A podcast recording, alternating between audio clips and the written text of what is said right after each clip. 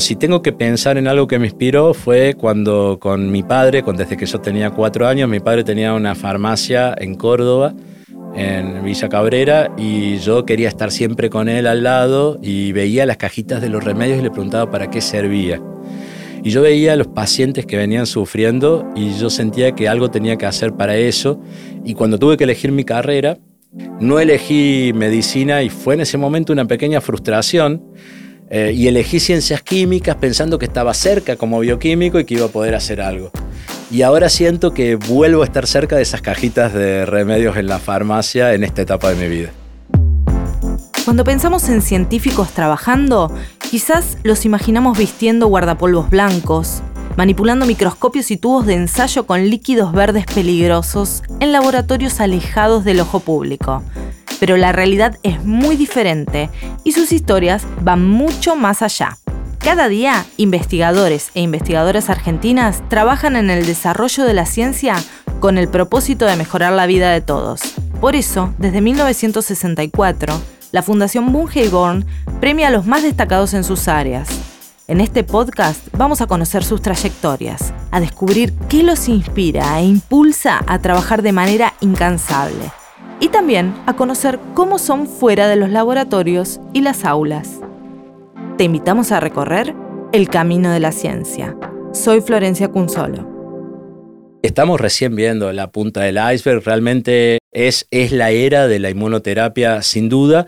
La inmunoterapia en cáncer particularmente consiste en tratar de estimular nuestro propio sistema inmunológico que ya está preparado per se, pero potenciarlo muchísimo más para que pueda reconocer y eliminar un tumor que está creciendo. Gabriel Rabinovich es doctor en ciencias químicas y la comunidad científica mundial lo reconoce por el descubrimiento de mecanismos de escape tumoral y de regulación de la respuesta inflamatoria. Su trabajo con una familia de proteínas llamadas galectinas permitió el diseño de nuevos tratamientos contra el cáncer y las enfermedades autoinmunes. Pese a que recibió varias ofertas para continuar con su investigación en el exterior, Gabriel sigue trabajando en el Instituto de Biología y Medicina Experimental, donde dirige el Laboratorio de Glicomedicina, y como profesor titular de la Facultad de Ciencias Exactas y Naturales de la Universidad de Buenos Aires. Además de ser reconocido y galardonado en todo el mundo, hasta hoy Gabriel es el único en haber recibido tanto el premio Estímulo como el premio científico Fundación Bungeborn. Gabriel hace casi 30 años hiciste un descubrimiento que te cambió la vida. ¿Nos podés contar cómo fue ese descubrimiento y en qué etapa de tu vida estabas? Bien, sí, fue un descubrimiento totalmente inesperado en ese momento. Yo estaba en el último año de la facultad, Facultad de Ciencias Químicas de la Universidad Nacional de Córdoba. Allí hice mi carrera de bioquímico y después también mi doctorado. Estaba cursando una materia, química biológica especial, donde tenía que elegir un laboratorio para poder hacer investigación. A mí siempre me gustó mucho la inmunología y el cáncer, pero no había ningún laboratorio que trabajara en eso disponible para que yo pueda entrar. Pero me dijeron, mira, al fondo del pasillo, en el Departamento de Química Biológica, hay un laboratorio que está necesitando un ayudante y que trabajan en glicoconjugados, que son azúcares y proteínas que se unen a azúcares, en la retina del pollo. Yo en ese momento casi me desmayo porque dije, no, trabajar en la retina del pollo, yo quiero curar el cáncer y me gusta el sistema inmune. Y bueno, nada, la verdad es que me salvó la vida, este, porque aprendí lo lúdico de trabajar eh, y lo que conocí ahí a, quien fue mi primer mentor, Carlos Landa. Eh, Carlos me dijo, bueno, lo que vamos a hacer este, es anticuerpos. Cuando yo escuché la palabra anticuerpos me encantó. Te voy a enseñar a hacer anticuerpos para poder este, aislar y reconocer esos glicoconjugados, esos azúcares que estaban en la retina del pollo. Hicimos eso durante un año. Yo terminé, me recibí en 1993 de bioquímico en la Facultad de Ciencias Químicas. Y luego, en búsqueda de mi doctorado, sí apareció un lugar en inmunología en Facultad de Ciencias Químicas. Dije, este aquí quiero hacer el doctorado. Aparte estaba muy enamorado de la inmunología. Durante un año entero hacía experimentos y el tema de trabajo que me habían dado realmente no me salía ningún experimento. Estaba a punto de dejar la ciencia Cuando una noche este, que perdía todos los concursos, perdía becas y me sentía muy el patito feo en ese momento, descubrí en ese momento, me recordé los anticuerpos que había hecho cuando yo era estudiante con Carlos Landa. Y entonces le planteé a mi, a mi segunda mentora, que era mi directora de tesis, Clelia Riera, si no podía usar esos anticuerpos para ver si en alguna célula del sistema inmunológico ese anticuerpo reaccionaba con alguna proteína. La idea era encontrar, aunque sea un experimento que me dé positivo, porque todo me daba negativo y yo veía que a mi alrededor todo el mundo crecía y a mí no me pasaba nada. Y entonces, este, bueno, una noche después de una semana me cambió la vida porque encontré en un ensayo, que es un ensayo de Western Blot, vi que ese anticuerpo reaccionaba con una proteína, una molécula que no sabíamos en ese momento qué era en el sistema inmunológico. Solo sabíamos que era muy clara la señal, entonces que tenía que ser una señal positiva. Bueno, empecé, cambié completamente de tema, empecé a trabajar en eso, la idea era, esto estaba en macrófagos, que son células que se, se ocupan de tareas de presentar los antígenos en el sistema inmunológico y de fagocitar, y también estaba muy aumentada en tumores esta proteína. Bueno, para hacer una historia larga corta, este, bueno, en ese momento, año 1994, 1995, vine a Buenos Aires, decidí venir a Buenos Aires a secuenciar, a ver, en la Facultad de Farmacia y Bioquímica aquí existía un servicio que te permitía, después de mucho trabajo, vos les traías la banda y te decían de qué se trataba, cuál era la identidad de la proteína. Bueno, cuando la secuenciamos apareció como una proteína de unión azúcares de 14 kilodaltons, un peso molecular pequeño. Eh, en ese momento el nombre galectina no se había acuñado, este, con lo cual, bueno, ahora podemos decir que estábamos frente a galectina 1 y que había sido reconocida inesperadamente por ese anticuerpo. No esperábamos, en realmente ese fue un experimento que, me salvó la vida porque dije el primer experimento positivo. Cuando la aislábamos de tumores y la aislábamos de macrófagos y la poníamos en un cultivo de linfocitos, que son las células centrales del sistema inmune, los mataba. Decíamos, ¿cómo puede ser que tengamos nosotros una proteína en nuestro organismo que esté eliminando un linfocito que está activado? Y bueno, no sabíamos ni entendíamos en ese momento que estábamos frente a un mecanismo homeostático, un mecanismo de supresión, porque el sistema inmune tiene mecanismos para poder amplificar la respuesta cuando es necesario, por ejemplo, eliminar un virus, nos infecta el SARS-CoV-2, nos infecta el virus de la gripe, crece un tumor, necesitamos amplificar la respuesta, pero también necesitamos suprimirla en algunos casos cuando aparecen las famosas enfermedades autoinmunes, porque las enfermedades autoinmunes no son nada más ni nada menos que una gran cantidad de linfocitos que está dañando distintos tejidos. Si dañan las articulaciones, causan artritis, si dañan el cerebro, esclerosis múltiple, si dañan el páncreas, diabetes. Entonces este, empezamos ya a, acercarnos un poquito a qué hacía esta proteína. Esta proteína eliminaba linfocitos T, pero no cualquiera, sino los que estaban muy activados, los que estaban preparados para ejercer su función. Entonces, ahí vino un antes y un después. Dijimos, ¿para qué podría servir? ¿En qué patología? ¿En qué enfermedad podría servir esto? Eh, y por un lado se nos ocurrieron dos hipótesis que son dos caras opuestas de una misma moneda, como el Dr. Jekyll y el Mr. Hyde. ¿no? Que por un lado, que los tumores tenían muchísimo más que las células normales. Entonces nos preguntamos si los tumores la utilizaban, porque se secretaba, se liberaba al microambiente, para poder eliminar al linfocito T. El linfocito T es como el soldado de nuestro sistema inmune. Exactamente. Aparece un tumor, supongamos que está creciendo un tumor en un órgano determinado, por ejemplo en la piel. Hay unas células, que son las que presentan el antígeno, células dendríticas especialmente, que lo que hacen es se acercan al tumor, el tumor libera esos, esas, esas células normales, esos antígenos anormales, extraños, las células dendríticas lo toman, viajan a través de la linfa por nuestro organismo, llegan a los ganglios, ¿vieron cuando estamos enfermos y tenemos los ganglios inflamados? Viajan a los ganglios y le muestran a un linfocito T, mira, yo a nivel periférico encontré esto porque un tumor lo tenía o porque infectó un virus y yo estaba cerca del pulmón y vi el SARS-CoV-2, mira, te muestro. Los linfocitos tienen receptores para absolutamente todo lo que nos puede llegar a infectar o lo que puede llegar a invadir nuestro organismo. Entonces, el linfocito ve en el ganglio linfático y dice, sí, tengo un receptor para el SARS-CoV-2 o tengo un receptor para el tumor que está creciendo. Entonces, cuando ve y ve ese antígeno y ve que está, inmediatamente de un linfocito se producen miles de millones exactamente iguales. Eso se llama expansión clonal, porque son clones iguales que van hacia el sitio, en el caso de que sea el virus del COVID, o sea, el SARS-CoV-2, van al pulmón a este, reaccionar o a las vías aéreas, y en el caso que sea, por ejemplo, un tumor de piel, se van esos linfocitos a piel a reaccionar. ¿Qué pasa? Los tumores, cuando el linfocito llega, los tumores no quieren ser eliminados, tienen mecanismos de escape. Y dentro de los mecanismos de escape tienen un conjunto de señales inhibitorias que el linfocito llega y dice, no, a mí en el ganglio me dijeron que te tengo que ir a matar. Pero cuando llega el tumor, el tumor le larga proyectiles que hace que el linfocito ahí se quede paralizado. Y entre esos este, proyectiles hay muchas moléculas negativas que frenan, que este, aparecen como frenos, como si fuesen el freno de mano de un auto. Entre ellos las que descubrieron los premios Nobel 2018, Jim Allison y Tazuku Onjo, que son el CTLA4 y el PD1. Y nosotros dijimos, bueno, no era un momento donde se hablaba de la inmunoterapia. Pero este, dijimos, no puede ser que los tumores liberen esta proteína galectina 1 a los fines de eliminar a los linfocitos T, no solo de paralizarlos, sino de eliminarlos. Era muy jugada en su momento esa hipótesis porque todavía no había muchas evidencias.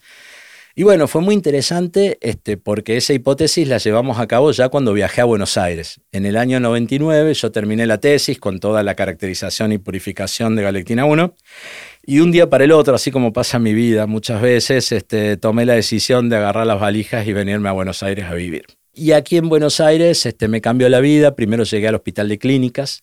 En ese momento había fallecido el doctor Leonardo Satz y había un laboratorio en su nombre, en homenaje, en el tercer piso, nuevo. Y entonces empecé a trabajar en una mesada pequeña tratando con mi primer becaria de este, dilucidar esta hipótesis, a ver si los tumores expresaban esta proteína para poder eliminar células del sistema inmune, especialmente este, linfocitos T. Bueno, esto fue muy lindo porque lo demostramos y lo publicamos en la tapa de la revista Cancer Cell en el 2004. Fue muy importante para nosotros desde acá, un trabajo concebido desde acá, poder este, publicarlo en una revista de esa magnitud. Y después empezaron a venir este, cosas así como en cadena, ¿no? Ya tuve 22 becarios, pero un becario atrás del otro, con una hipótesis que se basaba en esa hipótesis troncal, ¿no? Que eh, los tumores producen galectina 1 para evadir la respuesta inmune, y por otro lado había otra punta, la otra cara de la moneda, que sería el Dr. Jekyll, porque hasta ahora habíamos visto el Mr. Hyde, el malo de la película. Los tumores la utilizan para evadir la respuesta inmune. Pero ¿Para qué nos sirve a nosotros? Para poder frenar la respuesta inmunológica cuando se hace exacerbada para que los linfocitos, cuando crecen mucho, no causen autoinmunidad y no causen una inflamación exacerbada. Entonces, ahí se nos planteó otro antes y después. Habíamos demostrado que galectina 1, cuando la llevábamos a un sitio de inflamación con artritis o con esclerosis múltiple, eh, a través de terapia proteica o terapia génica, suprimía la enfermedad. Entonces podíamos intervenir farmacológicamente dos patologías eh, que son dos caras opuestas de una misma moneda. El cáncer bloqueando galectina 1, porque si los tumores producen galectina 1 para evadir la respuesta inmune, bloqueamos galectina 1 y nos imaginábamos que el linfocito iba a poder matar al tumor. Por otro lado, galectina 1 este, suprimía la autoinmunidad, necesitamos dar más galectina 1 y empezamos en la construcción de antagonistas, anticuerpos, antigalectina 1 y agonistas, este, moléculas que simulan galectina 1 pero son más estables. Y bueno, durante muchos años este, todas las tesis doctorales del laboratorio fueron demostrar otras funciones de galectina 1 en diferentes sistemas. Demostramos que galectina 1 no solamente paralizaba el sistema inmune, sino que ayudaba al tumor a formar vasos sanguíneos. Y eso es muy importante, es un proceso llamado angiogénesis. Los tumores necesitan oxígeno y nutrientes para crecer. ¿Cómo lo hacen? Generando ellos mismos vasos sanguíneos que les permiten que les llegue oxígeno. Y Galectina 1 hacía eso, ayudaba también a que los tumores generaran más vasos sanguíneos para poder hacer más metástasis y para poder recibir más oxígeno y nutrientes. Entonces era, era algo este, muy, como era el malo de la película. El villano de la película en un tumor y en autoinmunidad era el bueno de la película. había que estimularlo en autoinmunidad y había que bloquearlo en cáncer. Y en ese desafío estás ahora, metido en cómo llevar eso a los pacientes. Totalmente, totalmente. Y dijimos, bueno, ¿qué pasa si de este descubrimiento inesperado, de esta cosa que cuando yo era estudiante quería tener un resultado y pasó y apareció una proteína que en ese momento no estaba explorada su función y que seguimos adelante, podría servir, podríamos capitalizar esa información para mejorarle la vida a los pacientes. Y en eso estamos hace aproximadamente 10 años. Una parte de mi equipo que se dedica a cáncer diseñó anticuerpos neutralizantes, bloqueantes de galectina 1 para tumores. Eh, finalmente, después de un screening muy profundo, digamos, encontramos uno que es muy específico de galectina 1 porque son 16 miembros de la familia y no de otra, y a su vez neutraliza la acción de esta proteína. Por otro lado, este otro grupo se ocupó de generar un agonista, al contrario, una molécula parecida a galectina 1, pero que es mucho más estable que la proteína en sí misma para suprimir enfermedades autoinmunes. Y entonces dijimos cuál es la mejor forma de poder llevarlo a los pacientes y esto nos está quitando el sueño durante ya hace varios años. Y bueno, estamos creando una plataforma de transferencia de esta, todas estas tecnologías, todo esto se ha patentado. Lo ha patentado la Fundación, este, CONICET junto con la Fundación Sales. Y bueno, y actualmente estamos en un proceso de licenciamiento para que nos imaginamos un futuro próximo donde con estos este, agentes terapéuticos podamos iniciar este, fases clínicas en pacientes. Entonces llegar a tantos modelos animales en los cuales demostramos, porque en tumores esto empezó a funcionar en melanoma, que es un tumor de piel, después lo pasamos a pulmón, después lo vimos en linfoma Hodgkin y lo vimos hasta en el tumor más difícil para la inmunoterapia, para el sistema inmune, que es el páncreas. Entonces, este, y lo, recientemente en colon. ¿Cómo podemos capitalizar todos estos modelos experimentales en animales donde esto funcionó? El bloqueo genético de galectina 1 aumentó la respuesta inmune y logró eliminar el tumor. Y en el caso de autoinmunidad, lo opuesto, ¿no? Con el agonista suprimíamos la artritis reumatoidea, la esclerosis múltiple y otras enfermedades. O sea, galectina 1 es una promesa, una esperanza bastante interesante. Y no, para nosotros es nuestra hija, digamos, este, nuestra, nuestra gran hija y, le ponemos muchísima, muchísima energía. Y tenemos la gran alegría que hace poquito organizamos un simposio de inmunoterapia donde el premio Nobel Jim Allison y muchos pioneros de la inmunoterapia estaban y conocían mucho nuestro trabajo y durante todo este tiempo, digamos, hemos eh, eh, hemos, tenido la alegría que muchos laboratorios en el mundo empezaron a trabajar con galectina 1 y con galectinas. Pero para un científico hay muchas alegrías. Una es publicar, obviamente, formar recursos humanos, poder patentar los hallazgos y tener propiedad intelectual para poder para que el país gane en soberanía también, en función de que yo toda mi carrera la hice acá, desde nunca me fui afuera. Va, un poquito mi doctorado, que me fui a Londres, pero en general no me he ido afuera. Pero yo siento, la emoción más grande que tengo es este, pensar que a otra persona en un laboratorio, otro laboratorio del mundo le puede interesar eh, que, en, lo que yo estoy trabajando y reproducir los hallazgos.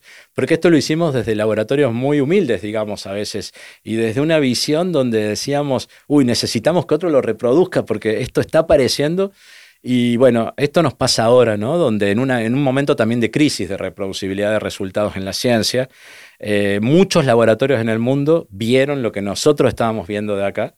Eh, muchos han colaborado con nosotros, entonces hemos tenido la gran alegría de colaborar con Harvard, con el Dana-Farber Cancer Institute, con el Imperial College, con lugares realmente muy fuertes que este, en sus laboratorios demostraron en otros tumores o en otras situaciones las hipótesis que nosotros veníamos demostrando. Y esto nos dio mucha tranquilidad. Y también la posibilidad de inspirar eh, a, los, a, los, pibes jóvenes. Yo el otro día pensaba cuando estábamos en el simposio, hicimos un curso de inmunoterapia donde pudimos este, traer del interior del país becados, pibas y pibes eh, tan ávidos de conocimiento y en un momento donde hay tanto descreimiento en lo que es este, muchas veces la ciencia, la cultura, si hago, este, si trabajo en ciencia básica, si en realidad, este, ¿por qué no me voy a una empresa mejor? Porque me van a pagar mucho más. Y eso es cierto, y yo creo que tenemos que resarcir todos esos errores para poder generar ese romanticismo de nuevo este, en esa cosa de que no existe ninguna aplicación si no existe ciencia y conocimiento básico atrás. Fuerte. Y, esto significa muchos años de trabajo, pero años de creatividad y años de descubrimiento. Y necesitamos que las futuras generaciones vean esto, que es muy importante esta etapa de ciencia básica para llegar a cualquier aplicación práctica. Y que en realidad es un va y viene, ¿no? Porque de la ciencia básica se pasa a la aplicada, pero también del conocimiento de lo que le pasa al paciente, vuelvo a explorar los problemas de la ciencia básica. De hecho, uno de los grandes desafíos es ver los mecanismos de resistencia a las inmunoterapias que realmente están funcionando hoy en día. Y Gaby, vos hablas de inspiración. Eh, ¿Recordás algo que te haya inspirado cuando eras chiquito, esto de meterte en el mundo de la ciencia? ¿Te imaginabas en, el, en tu, presente eh, como científico? Sí, bueno, yo en realidad este, yo no soy del famoso que hacía ni juegos de química, ni...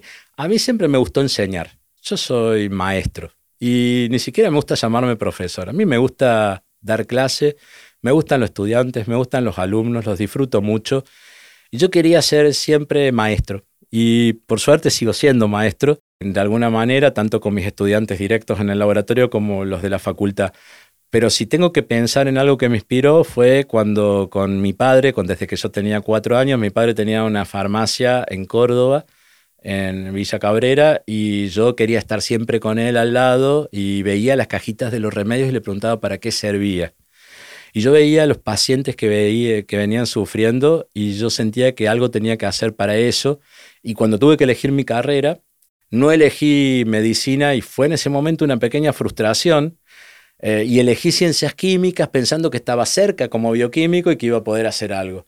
Y ahora siento que vuelvo a estar cerca de esas cajitas de remedios en la farmacia en esta etapa de mi vida. Es muy emocionante, la verdad, espectacular. ¿Y en qué etapa estamos? Hablamos siempre de la revolución de la inmunoterapia. Em, contame un poquito qué es la inmunoterapia y en qué estado estamos. Estamos viendo recién la punta del iceberg de lo que puede significar eh, la inmunoterapia para el cáncer o ya estamos bastante avanzados. Bueno, este, sí, estamos recién viendo la punta del iceberg. Realmente es la era de la inmunoterapia sin duda. La inmunoterapia en cáncer particularmente consiste en tratar de estimular nuestro propio sistema inmunológico que ya está preparado per se, pero potenciarlo muchísimo más para que pueda reconocer y eliminar un tumor que está creciendo. Los tumores cuando van creciendo van exponiendo antígenos que son extraños, que no están en las células normales que están alrededor, que son diferentes. Y los linfocitos están educados para reconocer todo lo diferente y matarlo. Entonces, el tema es, si hay linfocitos que se acercan, ¿cómo podemos hacer para que eliminen esa masa tumoral sin necesidad o en combinación con radioterapia, quimioterapia o terapias blanco, que es lo que se utilizaba anteriormente y que se sigue utilizando hoy en día? No se descarta todo lo anterior, pero se le adiciona un nuevo armamento, que es estimular nuestro propio sistema inmunológico. Básicamente, los tumores tienen estas moléculas negativas, CTLA4, PD1, PDL1, galectina 1 en el caso nuestro, y lo que la inmunoterapia hace es bloquear, sacarnos de encima esas señales negativas para darle lugar, como levantando las barreras, para que el linfocito, que es el propio ejército nuestro, elimine el tumor. Y esto ha tenido resultados impresionantes, ¿no? O sea, un gran número de pacientes, dependiendo del tipo de tumor. Hay tumores en el cual hay un número más importante de pacientes, otro menor. Eh, en melanomas, donde se comenzó porque es el tumor más inmunogénico, pero esto también sucede en pulmón, sucede en cáncer colorectal, en un porcentaje muy pequeño que tienen inestabilidad microsatelital, donde funciona la inmunoterapia, especialmente con anti-PD1. Eh, tumores de cabeza y cuello, tumores renales metastásicos, linfoma Hodgkin tumores gástricos, cada vez nos vamos expandiendo a más tumores que son sensibles a la inmunoterapia. Sin embargo, está, hay, hay dos preguntas centrales en inmunoterapia por responder. Una de las preguntas es, ¿puedo tener un biomarcador que a mí me indique que un paciente va a reaccionar bien, que va a reaccionar bien a un tratamiento con inmunoterapia, ese es uno de los gold standard, uno de los objetivos centrales, porque eso me permitiría hacer lo que se llama medicina de precisión. En cada paciente en particular y en cada tumor, ver de antemano si estos, si estos tratamientos que son tan costosos de alguna manera van a tener éxito o no van a tener éxito en ese paciente. Y por otro lado, dilucidar por qué los que no tienen éxito no tienen éxito. O sea, por qué hay mecanismos de resistencia y cuáles son. Son otros mecanismos de regulación negativa. Y un tercero, si podría agregarlo, es en realidad tratar de que estos tratamientos sean mucho más equitativos en la población, porque todavía sigue habiendo desigualdad y si uno este, habla con un paciente que tiene obra social acá, pues probablemente le cubra todos estos tratamientos de inmunoterapia porque realmente son muy efectivos. Pero en un hospital de alguna provincia o de alguna ciudad no es así. Entonces tenemos que lograr que, este, o sea, todos los individuos que viven en este país, en Latinoamérica y en cualquier país, tienen derecho a vivir más y a vivir mejor. Y la inmunoterapia permite no solamente aumentar la sobrevida, sino la sobrevida libre de enfermedad. Entonces, este, ¿por qué le tienen que dar este, una terapia obsoleta? solamente por una cuestión económica. Y esto lo tenemos que plantear como país y es muy importante. O sea que no solamente hay que resolver cuestiones científicas, sino que hay que resolver cuestiones sociopolíticas también. ¿Y te interesa involucrarte en eso? Eh, ¿A vos también? ¿O sentís que no es, no es eh, la parte que te toca? A mí me gustaría cambiar. A mí me gusta, me gusta todo lo que sea transformador. Eh, y no le tengo miedo a la transformación, porque, digamos, siempre intenté hacer cosas distintas. Entonces, eh, a mí me gustaría estar en, lugares donde, donde, mi trabajo permita y, mi, mi, aporte permita transformar cosas y hacer un mundo un poquito mejor y más igualitario. No sé si sirvo para la gestión, tengo que reconocerlo. Me gusta mucho la ciencia, me gusta mucho enseñar. Ahora estoy muy entusiasmado con llevar a los pacientes todo lo que hicimos durante tanto tiempo y no sé si me da el tiempo para tanto, pero sí, sí me gustaría tratar de eh, influir un poco, impactar en lo que son las decisiones de ministerios para poder este, mejorar el acceso de estos tratamientos a todos los pacientes.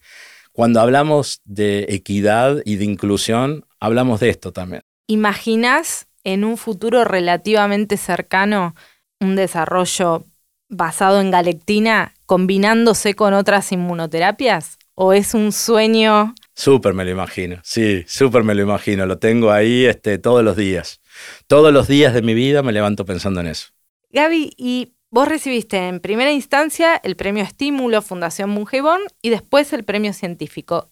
¿Qué eh, significan estos premios para una persona como vos que has recibido también otros tipos de distinciones, que formás parte de academias internacionales. ¿Cuál es el lugar que ocupan los premios de la Fundación Mungebón en tu vida? Bueno, la Fundación Mungebor para mí este, también fue un antes y un después. Cuando uno ve los hitos de, de la carrera y qué cosa impactó, nunca me voy a olvidar, pero jamás cuando me llamaron por teléfono para decirme que, porque aparte lo lindo que tienen es que son premios a los cuales uno no se presenta, que eso es diferente a otros premios, ¿no? Entonces, la verdad es que no tenía la menor idea que ni siquiera de la disciplina, que era ciencias biomédicas, eh, y aparte con tanta cercanía el joven del, del, del, del otro, del mayor. Entonces, para mí la Fundación Mungebor me ha acompañado muchísimo, desde los premios, pero también cuando tengo una necesidad de un subsidio, ahora que trabajamos en, en SARS-CoV-2 y COVID y también mezclando un poco este, algunas cosas de galectinas y que planteamos la plataforma de linfocitos T para medirle la respuesta inmune a pacientes, que eso fue como un paréntesis en nuestra historia porque obviamente fue un paréntesis para todos y queríamos ver una forma de monitorear. La Fundación Mugebón estuvo. Cuando le digo, el simposio de inmunoterapia se organiza, la Fundación Mungebón está. Y nos une un vínculo que ya supera, digamos, el respeto, sintiéndola como muy propia. Yo siento que la Fundación Mungebón le cambia la vida a mucha gente y es muy justa, porque es muy fácil ser bueno, pero es muy difícil ser justo. Y la Fundación Bungebón es muy justa, son dos comisiones, una comisión especial que elige a los premiados, después este, otro jurado, jurados internacionales. Entonces este, es muy, muy bueno sentir, así como cada premio ¿no? tuvo, tuvo para, para uno una, una importancia fundamental.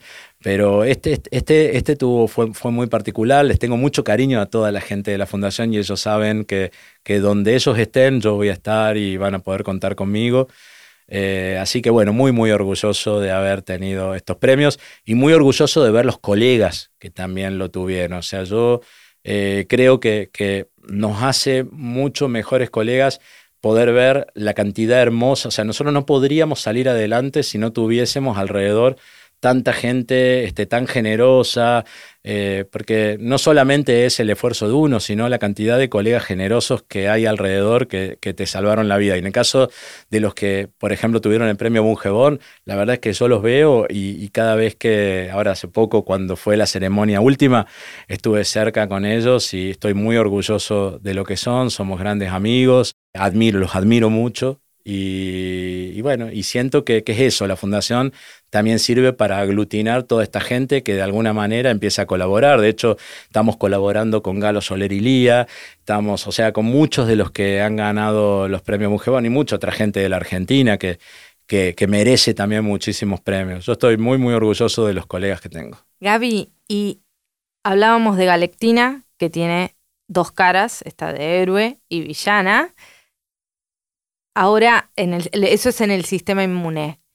En tu vida, Galectina es una heroína o una villana.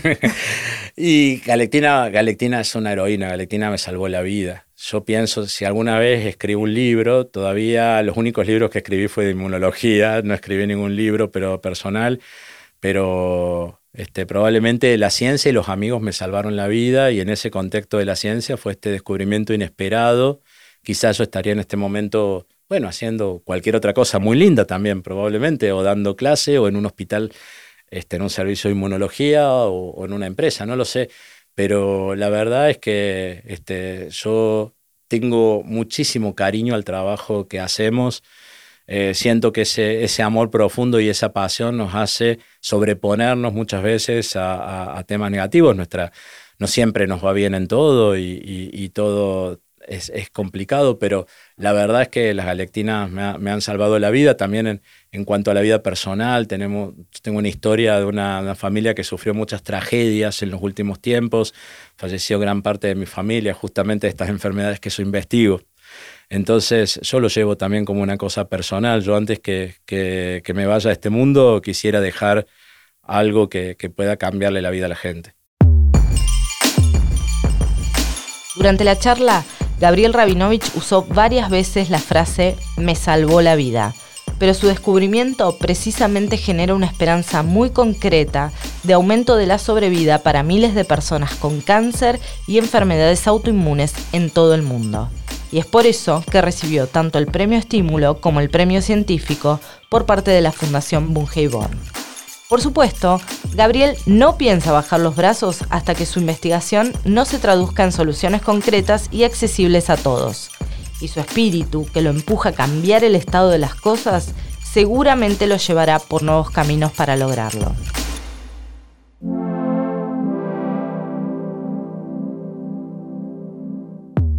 La Fundación Mujibón trabaja sobre el desarrollo de las ciencias, la cultura, la educación, la salud y la sustentabilidad promoviendo el conocimiento y la innovación. Los premios científicos que entrega cada año buscan reconocer e impulsar la investigación científica y tecnológica. Sus ganadores son mujeres y hombres que se destacan en sus áreas de conocimiento, pero sus historias no terminan en las aulas y los laboratorios. Para conocerlas, a través de 10 episodios, recorrimos juntos el camino de la ciencia, el podcast de la Fundación Bungeibon, realizado en colaboración con Posta por la Fundación Mungibón, en coordinación de comunicación, Ezequiel Bacher. Por posta, producción Guido Scolo. Guiones y entrevistas, Roque Casiero. Edición, Nacho Ugarteche. Producción ejecutiva, Luciano Banchero y Diego del Agostino. Yo soy Florencia Cunzolo. Podés encontrar más información sobre la Fundación en su página web fundacionbib.org y en sus redes sociales, arroba Fundación en Twitter y arroba Fundación en Facebook e Instagram.